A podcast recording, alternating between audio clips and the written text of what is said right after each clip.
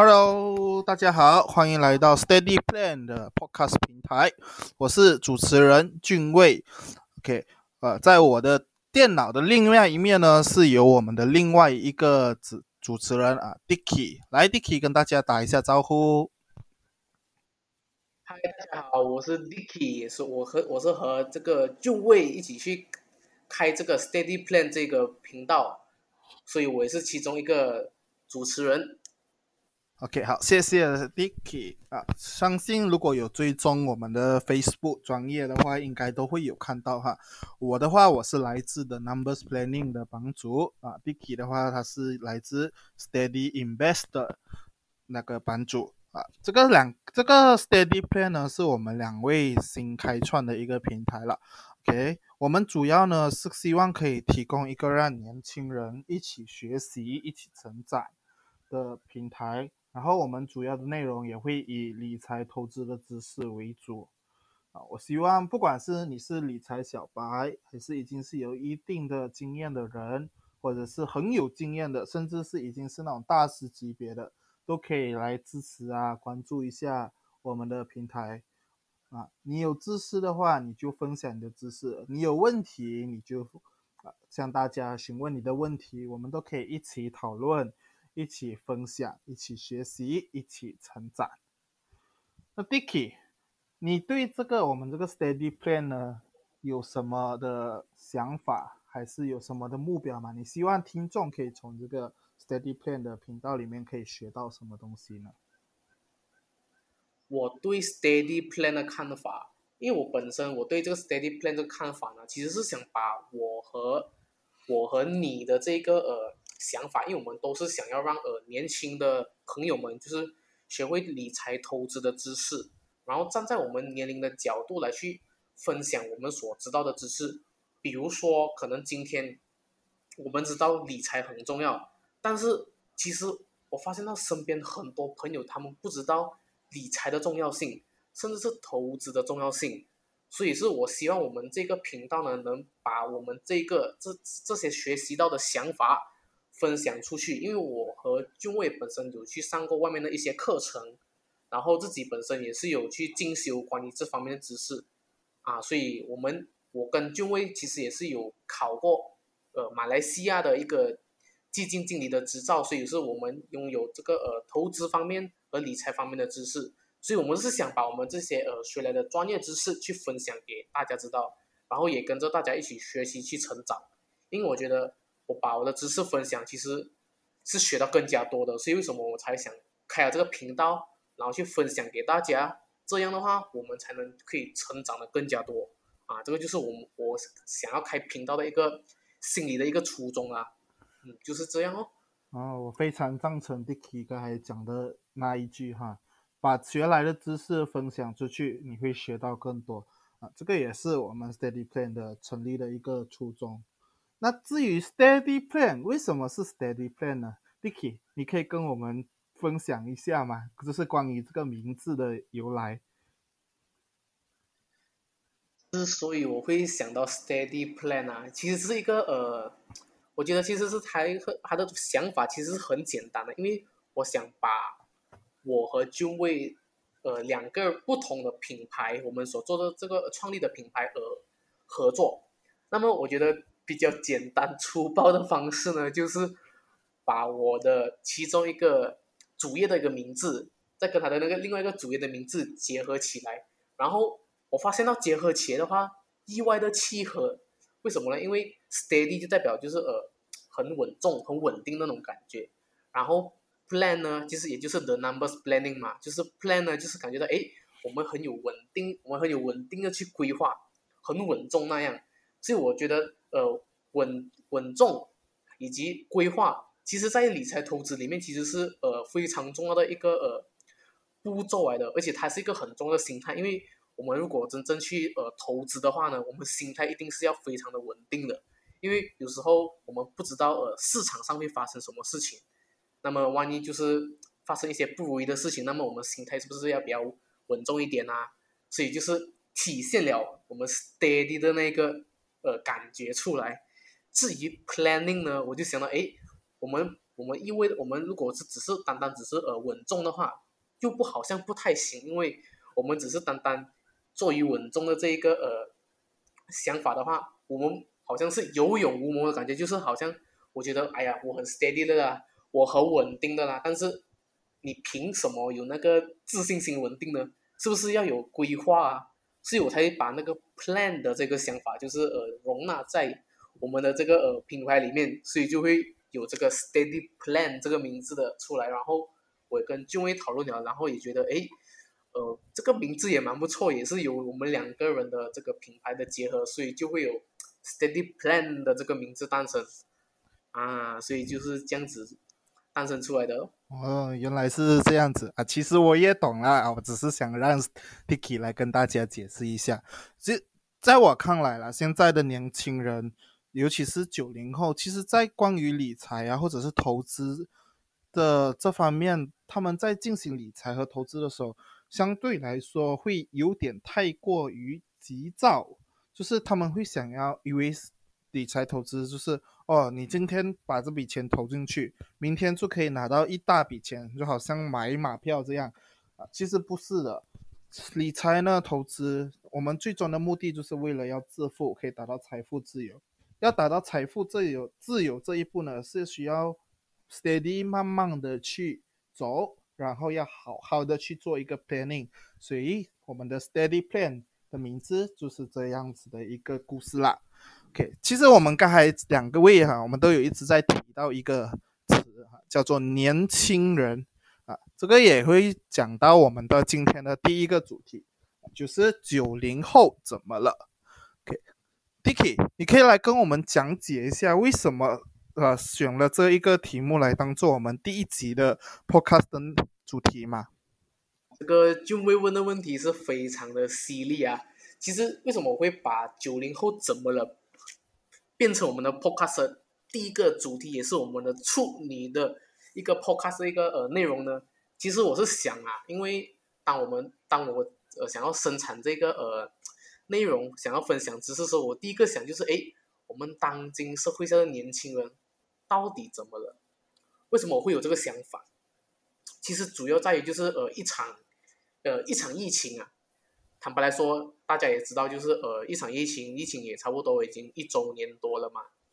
那么就是我发现到，就是在这个呃年龄阶段的人呢，就是九零后的朋友们啊，就是有些人他们可能在疫情中，他们有呃跟着变化而去拥抱他们的事业。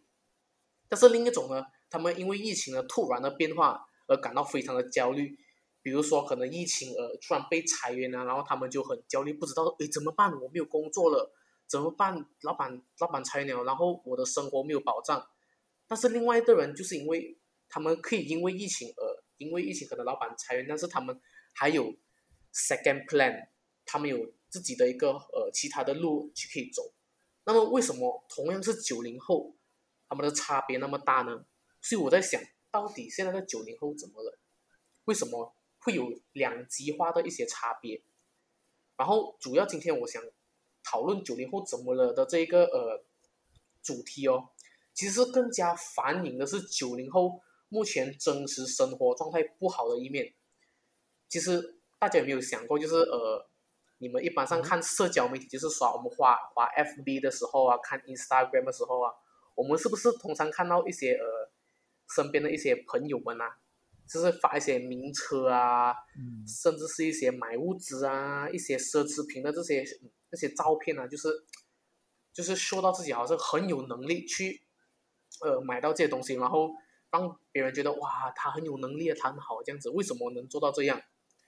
其实真实的九零后状态真的是这样子吗？其实不是的，只是一小部分罢了。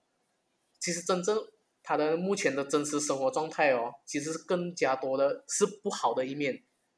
比如说我们所看到那些很赚很赚很多钱的，他只是一个少数。那么真正的九零后在做什么呢？所以这个就是我们今天想要讨论这的这一个点啊，这就是为什么我才会想到这个主题。哎，这个主题是一个很好很好玩的部分，所以我们有很多东西可以聊，主要是聊他们目前真实的生活状态到底是怎么样的。哦，明白了，明白了。所以你今天主要是想跟大家分享一下真实的九零后到底是怎么了。那 Dicky 和我呢，其实两位都是九零后，我是九八年的，然后 Dicky 是九九年的，啊，我们都属于在九零后的尾端啊。所以你可以其实可以看到九零后的最早一批的，也就是九零年的，其实现在已经是超过三十岁或者是三十一岁了。有一句话叫做“呃，三十而立”，三十而立是什么呢？简单来讲，三十而立指的就是在你三十岁以后，你的人生的价值观其实已经是有达到了一个成熟的阶段了。如果你在三十岁的时候，你还没有建立正确的价值观，啊，你的精神还没有呃正式的独立。那么其实，在这个世界里面，你会开始觉得很迷茫，你会觉得这个世界好像怎么对你都不好，你会觉得非常的难过下去。OK，所以我们今天的话，我们会把九零后分成两个阶段去进行一个呃剖析。第一个阶段就是前五年的，就是九零到九四年，还有后面的就是九五到九九年。这两个阶段的年轻人呢，他其实有着算是不同的生活状态吧。呃，九零到九四的话，已经是出了社会好几年了，呃，已经在职场上打拼了好久，好，差不多至少应该有五到六年左右了吧。啊，九五到九九年呢，是有的甚至还在上着大学，或者是有的是刚刚出来工作，算是一个职场的新人。那 Dicky，你对这两个阶段的呃年轻人，你会怎么去把他们进行分类，或者是你会怎么去对他们这两个？不同的阶级的去进行一个呃一个用一个一些合适的形容词或者是一些标签来去呃形容这一群九零到九四年以及还有另外一群是九五到九九年的年轻人呢？谢君威的这个提问啊，那么要讲去呃把这两去分类这两要讲分类这两队人呢？其实我是我是在想啊，这两队人他们呃目前。他们最呃明显的情况之下啦，如果是在九零到九四年的话呢，其实他们面临他们他们的其中一个最明显的一个呃点哦，就是他们面临的金钱压力非常大啊。可能讲到这边，可能有些人不认同哦。哎，d i c k y 哪里有哦？你有些九零九九零到九四年这些阶段啊，有些人啊，他们事业很成功了，已经上岸了。是的，没有错，因为有些人他们真的是在那个阶段，他们事业有成。但是今天我们想讨论的就是他们和大多数人真实的一面。其实啊，其实你到了九零和九四年的这个阶段呢，我们面对的为什么我们面临的金钱压力非常大？第一，我们开始有了家庭啊，结婚啊，对不对啊？就是我们已经开始已经结婚了，然后我们也拥有自己的家庭，那么。当你有家庭，你的用钱的地方会比较多，孩子的一些，呃，医药费啊、赡养费啊、学费、补习费，什么费用都有。我们是会不会无形中在这个年龄层，你所要承担的东西会变会变得非常多的？啊，这个就是第一点。然后第二点呢，就是当你开始，尤其不是讲九零跟九四年啊，可能在九零九一年这个呃。这个这这个年龄层的阶段呢，其实已经逐渐感受到这个中年危机啊。那么什么是中年危机啊？我觉得中年危机这个话题可以到呃过后的 podcast 那个主题内容可以去呃延伸探讨。不过这里简单讲一下，中年危机就是讲到你这个年龄阶段的时候，你会感觉到很，你会感觉到呃很彷徨啊，就是你这个时候哦可能。你觉得已经在事业的高峰哦，但是因为可能你在你的行业领域里面呢，它是容纳呃新的人会比较多，可能旧的一些人会被剔除掉。嗯，怎么说呢？打个比方，I 做 IT 的人，嗯，那么做 IT 的人，他们是不是很多都是一些很熬夜、很打拼的一些年轻人呢？那么当你有了家庭，然后你又有了呃所谓的 commitment。那么你就和，你就不能像当初的年轻的你一样，就是就这样子，完完全全就是为事业打拼，为公司打拼，就是公司赚钱我赚钱啊这种努力拼搏的心态，可能你的脚步放慢了。那么站在公司的角度，你你的进步的速度慢了，但是公司因为你的资历还有你的经验，它需要给你的薪水很高。那么当经济不好的时候，也就是目前疫情的时候呢，就会裁员。他们他们想要裁员来，呃减减减少那个成本的时候，他们第一个想到的就是你们这一些九零九一年的人，真的，这个是真的。所以我想问一下，就问有你们，你身边有没有一些人呢？就是当他们到了呃九零九五年的这一个呃 category 啊，他们有没有感受到，就是诶，尤其是那种 IT 的人才，他们就是感觉到诶，自己好像身体没有那么呃有能力去拼搏熬夜了，就是已经开始发现到诶，身体有一些警讯，告诉他们诶，你们身体已经到中了啊，不可以再继续这样子熬夜去打拼了。你有没有遇过这样子的朋友啊？嗯，我的话，我本身应该还没有遇过吧。但是我其实我自己都会可以感受到，呃，越年龄越大，那个熬的夜是越来越熬不动了哈。以前可能可以十一、十二点啊睡都啊，第二天起早上六点起来还是一样生龙活虎。但是到现在的话，如果十一点、十二点睡的话，你到第二天你七八点起来，哇，你会感觉怎么好像？一整晚没有睡觉的那种感觉啊，就已经可以开始感觉感受到这个身体的变化了。嗯，其实我觉得这个裁员的，我觉得 Dicky 你讲的非常对。我其实我在呃，不管是在 Facebook 啊，还是在呃各种的社交媒体以及身边的人啊，其实我真的是有看到，就是呃，尤其是三十或者三十一岁，也就是九零或者九一年的这些啊。朋友啊，或者是一些认识的人，他们真的是因为疫情的关系，导致公司的把他们裁掉。因为对他们贵公司来讲，如果他可以请到一个年轻人，工作时间可以比他长，做的事情可以比他快，呃，当然你有有的经验，其实不一定说有的有的领域不一定说你需要很有经验才呃才可以去做好的。你比如说像做 sales 啊，还是做 IT 的啊，虽然讲有经验是好事，但是更多的是需要你花时间、花体力去呃进行打拼。同样的薪水，我可以请到两个佣两个相同的佣工，或者甚至更低的薪水，但是我可以请多几个佣工，我可以用这笔，要，我可以用人数来替代掉你一个人离开公司的损失。这个我相信是很多，因为疫情过后，很多公司都会在做的事情，就是减少这个人力成本。OK，讲完这个九零到九四年哈，我们其实都可以看到了，呃，他们在面临的金钱压力非常大的原因，就是因为他们的 commitment，也就是他们的那个他们的生活需要的那个用到的钱的地方是非常多。无论是债务还是生活费，还是孩子的教育费，都是用钱的地方。那九五到九九年的话呢，啊，这一群人啊，就是我和 Dicky 这两个啊年轻人处在的一个阶段了。啊，这点的话，我们还是比较有发言权的。啊，九零到九四的话，我们大多数是从啊网上或者是通过观察身边的人得来的一个结论。啊，九五到九九年，我可以以我亲身的经历来告诉你。OK，我今年的话，我是呃大四，我只是在呃五月还是六月的时候，我就快要毕业了。嗯，我的话，我是在私训啊就读，所以毕业后我也会跟着政府啊签订合约，然后通过如果通过面试的话，也会在政府安排的小学里面支教。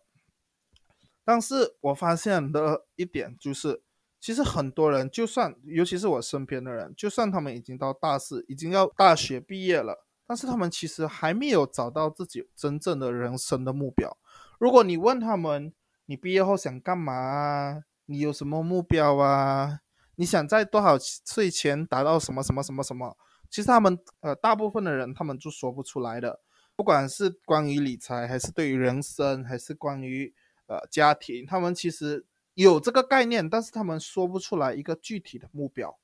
Dicky，我觉呃，你可以针对这一个现象，想讲点你的想法或者是看法吗？嗯，这个问题也是问的非常的妙啊！因为讲真的啦，我毕业了过后哦，其实啊，不是每个人一毕业了，他们就马上有了自己的目标。其实学校老师教我们很多一些呃课堂上的知识，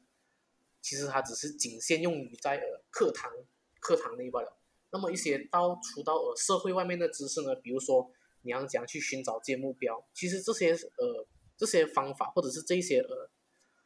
道理呢，其实是没有人教我们的，你知道吗？很多都是这些长辈他们真的是根据他们过来人的经验来去给建议的，但是有时候过来人经验给的建议，对于我们当下来说，并不是最好的建议。那么，我们应该这些年轻人应该要这样做，因为因为我是九五到九九年这个 category，而且我是最算是比较后的，靠近零零年的，我就是九九年的嘛。那么，要讲找到这个呃人生的目标呢？其实我思来想去啊，要寻找人生的目标，很我是觉得，标如果是抛开工作，抛开任何一些关于金钱上的事情，我会问自己第一个问题：我到底喜欢做什么？啊，这个是第一点，你一定要问自己，你我到底喜欢做什么？抛开任何所谓的烦恼啊、金钱任何东西，总之是想着你最喜欢的东西是什么，这是第一点。为什么要往？为什么要往喜欢的事情去思考？因为当这个事情是你热爱的、你喜欢的，那么无论这个事情到底有没有给你带来任何利益，都好，你都会持续做下去。比如说啦，我可以讲，呃，我我喜欢做的事情啊，我可以讲我喜欢下棋。诶，可能讲到这边，一些身边的朋友讲啊，下棋，下棋，你你下棋过后有给你带来的任何一些呃。利益或者好处，或者是赚钱嘛？其实这个下棋这个技能，它是有往事业发展的可能性。但是抛开赚钱的可能性的话，下棋它为什么会给我带来快乐？第一，对我来说，下棋它可以呃培养我的思考能力。我很喜欢透过呃棋局上的判断呢，去破解对方的那些思路。比如对方他算了，他算呃大概三步可以吃掉我的马，那么我就多算五步，我可以将他的军。那么这种博弈的思想的对策，我是非常喜欢的。尤其是我要去赢这个人的时候，我会想尽办法，我用用又用什么样的策略去赢对方，而且赢了我也很有成就感。啊，就是你做这个这件喜欢的事情，它能给你带来成就感，那个就是你寻找人生目标的你的第一个想要想的东西，就是你喜欢做什么。然后第二个呢，就是你喜欢做的东西，它能不能？变成一个技能，比如说下棋了，OK，下棋很多人讲下棋可以找吃的咩？下棋可以真的是赚钱的咩？但是在刚刚前面我讲下棋，它这个技能的确是可以赚钱的，而且可能啊对职业化，因为有时你想一下，可能因为我特地拿这个下棋作为例子，是因为呃比较多的众多领域里面，accounting 啊或者是一些呃。marketing 啊，或者是一些呃其他的一些领域，都是大家大学普遍会去读的，因为会想到为这个职业会，呃，这个兴趣会可以可以变成一个一份职业的。呃，我曾经在呃一家甲洞，也就是个蹦的一个企业里面担任一个呃实习的教棋教练。不要说不可能了，真的是有这一份行业是专门教人家如何下棋的。然后你透过下棋，然后你去培养你的学生，成为一个呃校队，然后变成选手，然后甚至是变成一个呃代表打代表州队的，甚至打到国家队、国际象棋大师等等等等，就是他还是能去发展的，只是你对他有多热爱啊。那么可能这个下棋就是我可能其中一个人生目标。其实坦白来说了，我我我曾经我的小小时候的梦想就是。我想当中国象棋大师，只是可惜就是啊，面对了一些挫折，导致到就是哎，我没有继续往这个方向走。但是如果你现在要我去呃看回来，要我不要要不要要我去呃去做这个东西的话，抛开名利都好，我很愿意去玩的，因为这个东西是我真正喜欢的。那么你为了达到这个人生目标，就是你可能想要呃。以后可能我不需要工作了，我要一直下棋。那么在那之前，我要做我要做什么事情才能达到这个目标？啊，所以就是要要不断的赚钱哦，就是你也是赚了钱，然后达到财务自由，那么你财务自由，你就真的可以做自己喜欢的东西啊。这个其实它只是一个动力的来源来的。OK，这边稍微有点扯远了，那么那我们回来了。OK，这个就是我给一些毕业的一些呃朋友们，他们去寻找人生的目标，就是真的一定要找自己喜欢的事情，抛开任何所谓的专业，抛开任何所谓的那些利益，你真正喜欢的东西是什么？当然，当然，你还是要为你的生活考量，而不是因为哦我喜欢这个我就去做，然后让自己的生活不能自理。我们还是要活着的，对不对？我们我是很现实的，就是我可能不要想要维持这个兴趣，可是我一定要有一定的呃生活自理的能力，我一定要有自己的呃赚取生活成本能力，所以我才要去呃工作赚钱，然后把赚了的钱然后花在我的兴趣上，啊，这个其实。就是一个解决方法。那么，接下来切入下一个点呢，就是九五到九九年的这个呃年龄层呢，他们有些人他们是刚踏入职场的，比如说二十二岁哦，我可以讲是啊刚踏入职场，而且在职场上曾经也是一直受委屈啊，一些吃了一些很吃了一些很大的亏，然后那在那个时候也赚取不到自己期望的收入，可能可能刚出来。薪水才那大概呃千多块，甚至两千块吧，就是很少啊。你也知道，就是不能活啊。你你你能体会吗？你读实训的，可能你你实习啊，你二十三岁出来，你二十三岁你是你是今年大概二十三岁呃毕业吗？还是怎么？对对，我我是今年毕业，然后毕业过后我会就是有呃面试啊，还有一些他们会进行考核，然后过后呃会安排我们就是正式的进入学校教书。嗯，其实如果以老师的这个职业来讲的话啦，算是一个不会大富大贵，但也不至于让你饿死的一个职业。老实说，我还是相比其他可能啊，一刚毕业读了四年，刚出来可能赚了一千，最低薪金至现在是一千二嘛。还我真的是有看过有人大学读了四年出来，只拿比最低薪金是高个可能两三百，就是一千五到两千左右。啊，至于老师，我的职业的话，就可能可以给我多过这方面，当然也不是太多啦，就可能两千到三千左右啊。但不过算是还好。但是其实如果你问我够吗？如果我一个人生活的话是够了，但是如果你说过后要呃，就是要成家要立业的话，老实讲是真的不足够的。是咯，是真的是非常少。所以有没有在那个年龄，就在这个你会在这个年龄层阶段会觉得你的？你会对这个未来会感到呃焦虑吗？就是因为有些人他们，因为有些人他们可能呃刚毕业找不到人生目标，又或者他们踏入职场，然后就呃纷纷受委屈。这样你他这样有时候我们对于这种未来感到焦虑的时候，你有没有什么样的呃解决方法？嗯，解决方法的话。我觉得像呃，Vicky 刚才讲到的，就是你一定要找到你喜欢的东西啊。其实不不一定，我们之前我我在网上看过一个很热门的讨论的话题，就是你到底要喜欢一个高薪的工作，还是要选一个你喜欢的工作？Vicky 不知道你有没有看过这个呃，就是话题哈？有，这个是有有看过有看过，但是我本身没有那么那么有印象啊，就是有看过这个大标题，但是就是没有很仔细的去看。嗯嗯，可以可以，那么没关系，我们今天就大概来讨论一下。那对你来说，你觉得高薪的工作，到高薪但是你不喜欢的工作，还是你喜欢但是不高薪的工作，会哪一个会比较适呃适合年轻人，或者是啊适合你呀？还是剩下的我们的听众就是会比较建议我们去选择哪一种呢？嗯，如果是我的话呢，可能我为了呃。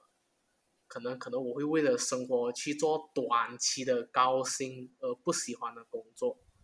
但是如果你是要长期的话呢，那么我可能会选择低薪而而喜欢的工作，但是我会想尽办法让喜欢的工作开发我的收入来源，来来来去增加我的那个就是可以开发更加多的收入来源的，而不是因为喜欢的工作就一定要低薪，可能前期是低薪而已，那么我为什么后期不能把它？把它做成壮大，做得更加好，就是把它做成专业，更加的精专。啊，我是觉得其实这个我会觉得，如果是更加有潜力而且能长久的话呢，我是觉得可能前期是低薪，但是呃你喜欢的工作，这个是我的选择啦。不过呃话说回来啊，就是讲真的啦，我看到现在呃除了这些工作以外呢，我们看回来目前的那个呃九零后啦，他们真正现在面临的那个窘境是什么？我们的所谓的窘境是在职场上啊，我们在职场上啊面面临的窘境是什么？啊，第一个我发现到一个窘境就是他们的职场的生活一潭死水啊，当初的所谓的那些工作的热，他们的热情啊被消耗殆尽了。对，那么本来以为很喜欢的，然后，结果他就以为他很，喜欢这份工作，就很像可能当初，呃，我读修车，我以为我很喜欢这一份工作，因为我喜欢看车，很喜欢做那些呃，看那些汽车的视频，我觉得诶，修车是我喜欢的，但是其实并不是这样子的，可能我喜欢车，我喜欢呃研究它的这那些呃零件东西啊，或者是它的一些呃款式，但其实我很讨厌修车，我很讨厌就是钻在油底那个车底下去拆那些螺丝，去换那些油，换那些零件，其实是这些比较，它是比较粗活，而且是很辛苦的工作，而且随时都有受伤的风受伤的风险。所以我当初就是已经当初所谓的热情已经被消耗殆尽了，而且那么，所以那时候我的那时候的情况是怎么样的呢？真的是做个重复机械般的生活。OK，我早上起来，给刷牙、洗脸，然后直接去车厂工作，然后就是一直重复换黑油、换黑油、换黑油、换黑油、换黑油，这样子，嗯然后就回到来很累哦，睡觉起来，第二天工作，重复这样子的一个 routine，完全没有自己额外的时间，因为我额外的时间拿来睡觉了，因为体力活真的是很累的，就是基本上你回到家你就是睡了。是这样啊，这就是我当时的一些情况哦。那么你有没有？嗯可能你还没有工作，你可能没有遇到这样的情况啊。但是如果你遇到这样的情况呢，我是觉得真的要敢敢的去呃改变啊，就真的是要去敢于跳脱那个情况啊。但是我没有做很久吧，我做一下子我就直接跳出来，因为我觉得这样子的话，我就会被拴在这个老鼠圈里面生活了。嗯，是不断的重复一样的生活。厉害，这些这也是九零后面临的窘境之一，就是他们他们的职业生活一潭死水。那么第二点呢，我看到的就是老鼠圈，一直拴在这个老鼠圈里面，他们为了生活只能委曲求全。比如说，可能他们做一个呃，微的，我可以做一个服务生，可能服务生他们他们需要呃工作要很长的时间，在一个餐厅里面，比如十个小时、十二个小时。如果是做讲全职的服务员啊，那么他们都已经站到那么累了，然后他们就回到家嗯，真的，冲凉，可能都讲那么累了哦，我就划手机安慰一下自己，看看戏啊，娱乐娱乐娱乐，然后睡觉，然后起来继续工作，也是一样老鼠圈的生活。但是他们就是把，然后他们通常维持这样子的生活的时候，你已经缺乏了思考的能力。那么当你有时候划划划电话的时候，你就看到哦，这个东西我很喜欢，为了要犒赏努力工作的自己，我买了这个东西，自己开心。无形中那个消费，那个那个你的消费的东西就越来越多，对吗？你没有发现那样的情况，就是越工作时间越长的人，而且是那种重复机械性的工作，没有任何成长的一些呃一些潜一些成长潜能的工作呢，通常他们的那个消费的那个理性哦，是非常是很容易冲动消费。啊，很容易做冲动消费，所以就是你会真的是，然后消费了过后，然后他们会有我我我们发现到就是，哎呀，这么好像做大概几年工都存不到钱存不，到钱，那结果家里买的没有用的东西越来越多。是，而且哦，我发现到就是，当做了久的人，他们敢跳出自己的舒适圈。嗯，这里我可以分享一个真真实案例给大家啦，就是我有一个朋友，他今年今年的三月，呃，从云顶上呃辞职回来，他之前是在云顶上是做呃做在赌场那边做那种呃工作的，云顶赌场的工作讲讲去形容啊，他们在赌场内工作的那种算是呃蛮高兴算哦。牌的嘛，哦，算牌你知道吗荷官是吗？啊，荷官荷官荷官啊，就是荷官，就是在云顶上做荷官的工作。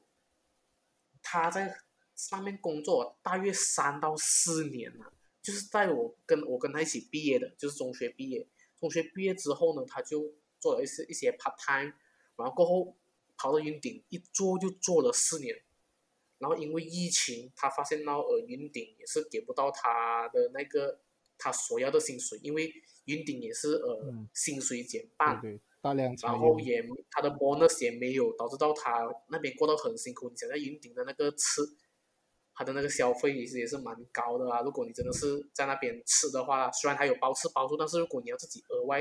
额外用的话，你肯定会在那边大打大花出手哦，你一定会。去那边买一些奢侈的东西来犒赏自己，嗯，那么你无形中你的消费就这样子消费在云顶了，啊，所以是你看四年来他真是没有存到什么钱，而且他也回来了，然后他也是有找到我，然后他也我有跟他去聊聊一下，嗯，发现到就是他的生活真的是像我上面刚刚讲的，吃饭睡觉做云顶荷官工作做了过后，有些他们可能为了赚多一点钱，然后做 OT 哦，啊，就是。就是加班哦，加班然后再继续呃做，然后睡觉，重复这样子的生活，完全没有学习成长的机会。然后因为疫情而顶不顺而跳出来了。那么我就问他们：你跳出来过后，你能做什么？结果很遗憾的就是，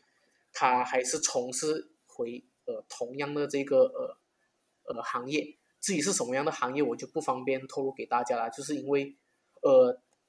通常在呃云顶。工作的一些在赌场工作里的人呢，他是做荷官的嘛，那么他回到来，呃，就回到来我们这个 KL 这个地方的话，他能做的东西真的是不多，他最多只能做呃一些服务生啊，或者一些是比较，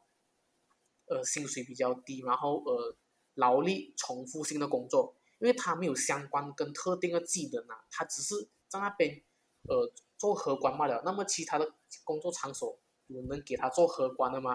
嗯，并没有，因为云顶是唯一一场一一个合法的一个赌场，对吗？你讲就会，这边不是那个澳门啊，到处都有赌场。嗯，他这个技能根本没有的好发挥在其他地方，就他就是只能用在云顶里面。嗯，那么这个是非常一个非常遗憾的事情啊，所以我有跟他去探讨这个问题，然后他也意识到了，还是开始去学习。学习投资，学习理财，还有问我要怎样去做理财，怎样去分配好投资收入。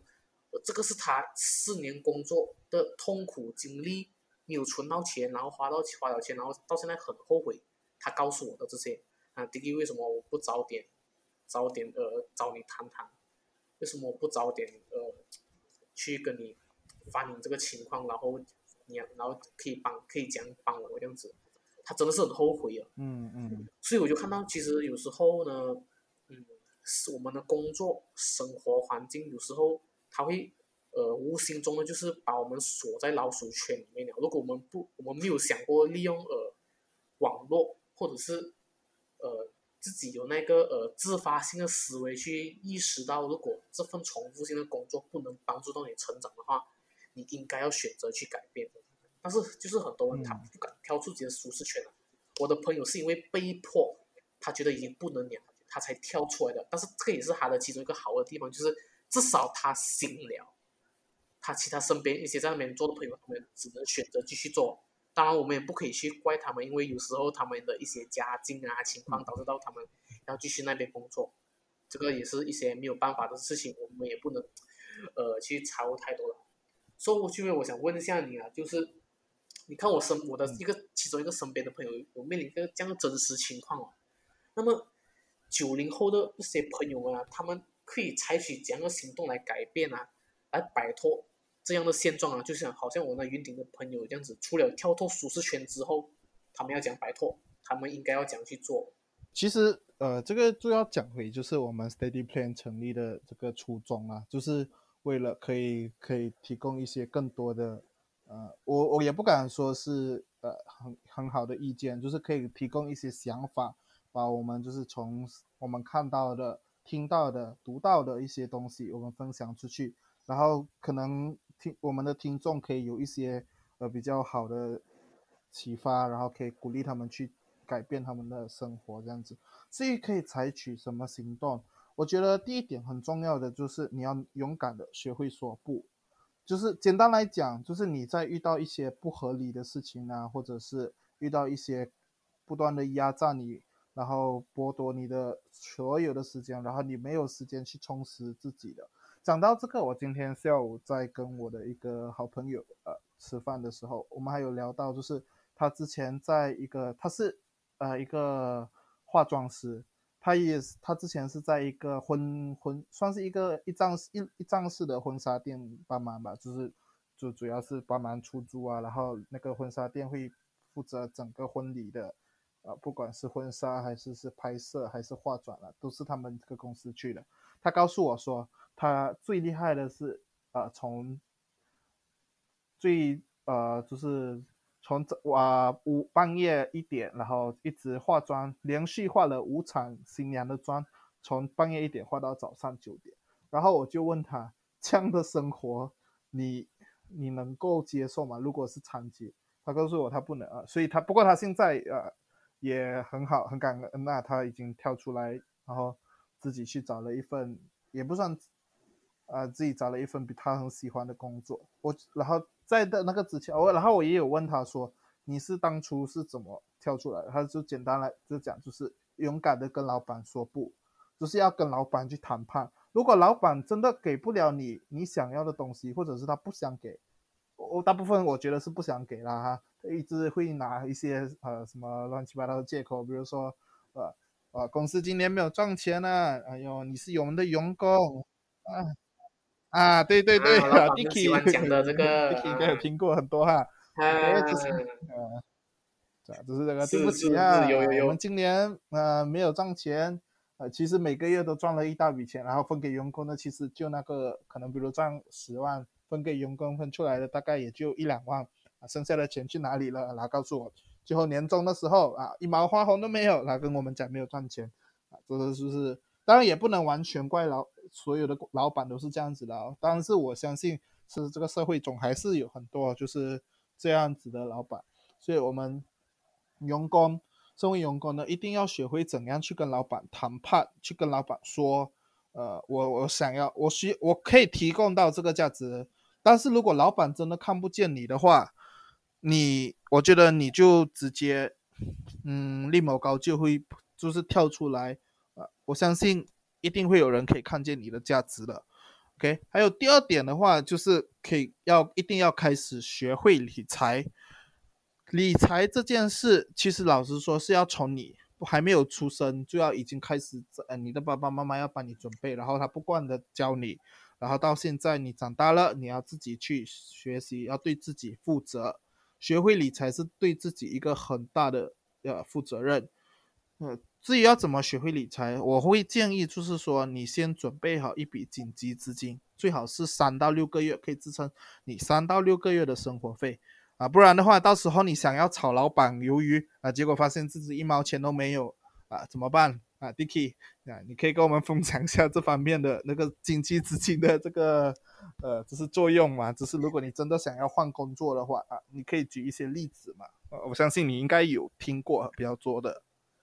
嗯，当当你真的是想要炒掉老板呢，真的这一笔钱真的是救命钱呐！因为当你真的是没有没有了这份工作之后，你你要思考的一个点是你会不会很焦虑？因为当下你没有工作的时候，就代表你的收入停了。那么收入停的时候，你一定会想尽办法，就是讲哦，今天我要想办法讲去赚钱、赚钱、赚钱这样子，你会。如果你没有存紧急预备金的话，你是不是会比较焦虑啊？嗯，对，收听口听啊，啊，你会很你会很焦虑的，然后你就是可能你不能有一些空档的时间去冷静的思考你接下来的下一步要怎么做。不过不过有时候当你如果你真的是要炒老板之前啊，你一定是想好你下一步要做什么的，不然的话可能。就变成有勇无谋啊，嗯，裸辞，但是也不能啊，但是也不能完全，也不是，也不是每个人真的是能做好所谓的理性规划之后炒老板，有些是因为真的是压力太大，然后真的是呃做到很拼，然后呃导致到自己身心俱疲啊，很累的时候，可能他加上他自己也是想过，OK，我经济存了一笔钱了，然后我真的是想好好休息一下，规划我以后的路怎么走，然后至少我还有个六个月的缓冲时间，不用担心，OK，至少我还能 sustain 我的生活，啊，我可以休息思考，然后我也可以去规划我的下一步怎么走，而不至于那么焦虑，就是因为那一天不赚钱了就没有生活费使用，那么那个有些人他们这个时候就会直接先炒老板了。在想，在想啊，我觉得是非常不好。这个这个是正常的，这个是我觉得是最正常，因为不可能就是有每个人都可以做到那么理性。是是是。我们都是人类，我们不可能做那么完美。对对对。啊，所以这是为什么？炒完再说哈。炒完再说，就炒完再说。所以回到来，就是讲真的，我们一定要开始需要学习理财啊。我们我们先不说呃存呃存钱做投资，或者是存钱去呃。存钱去做任何的一些，去买股票或者是买股票啊，或者是一些做生意啊。我们先把这部分抛开，至少你们要先了解，要知道就是紧急预备金很重要。对对对。啊，紧急预备金很重要。OK，这个事情我要重复啊，因为这因为就真的，你这笔钱是让你感到安心的。OK，所以采取这样的改变，OK，开始学习理财。可以存好紧急备用金，啊，紧急备用金真的真的是第一步。无论你你自己的薪水那么有多有极少的好，可能你的薪水才一千二，在马来西亚应该是最低工最低那个工资了吧？啊，一千二啊，就是，你至少存不到一百块，你存五十块，你存不到五十块，你存一个十块，你不要跟我讲十块都存不到，啊，就是可能你一定要强迫自己，然后。你都知道你薪水那么低，那么你就想办法，可能可能当时候你就没有办法，你就需要用时间来换几千，啊，你就可能多做一份工作啊，多做一份 part time 嘛，还是怎样？刚开始一定是这样的，然后想尽办法把钱存下来，可能你做 part time 提高一点收入嘛，那么你把那笔收入想尽办法存下来，啊，然后尽量不要而不是收入变高了，然后花的更多。嗯，对对对，就是这样子。嗯，我看到的比较多的是，好像把收入提高，提收入提高了，然后债务也随着提高，啊，这个是很多人做的，在理财的时候做的很不好的一点。是债务这一点真的是害死很多人了。OK，这个暂时放，这个暂时放一边先，至少我们要改变现状，真的开始学习理财。OK，至少你们今天听完这个节目之后，开始好好规划，存好紧急预备金。OK，然后接下来进入我们的第三点了，那就是把时间和金钱投资在学习上，提高自己的竞争力。啊，就是刚刚我们讲的，之前我们讲的那一点，就是你存好紧急预备金啊。可能你存好紧急预备金，下一步是什么？做好什么？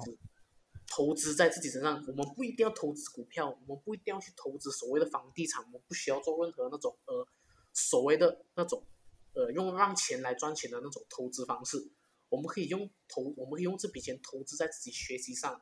比如说投资自己学习上一些呃那些呃技能的课程，比如说可能我要学剪辑课程，我想要做 video editor 啊，那么我就可以去报读相关的课程，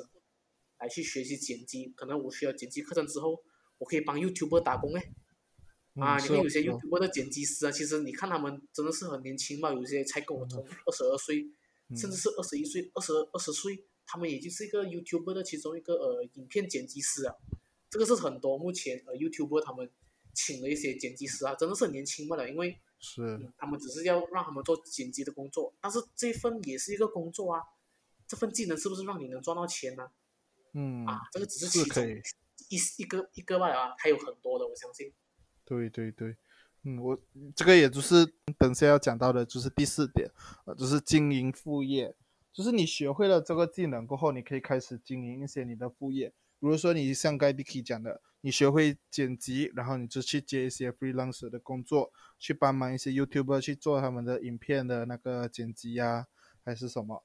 或者是你，嗯，你如果你对理财投资有兴趣的话啊，你也可以去报名啊，成为一个信托基金的顾问，或者是一个保险的顾问，在帮人家理财投资的同时。自己也有一一啊一小笔的收入，啊，我们现在这个世界了，已经不再是像以前这样子一个人一个职业一个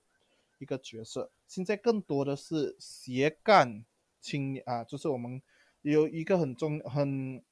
很热门的词，就是叫斜杠青年，就是一个青年他会有很多的身份。啊，比如说我我是一位学生，也是一位老师，然后也是一位呃信托基金的顾问，然后在这边的话，我是一位主持呃 Steady Plan 节目的主持人，OK 就是这这样子的一个从多方面寻找可以一个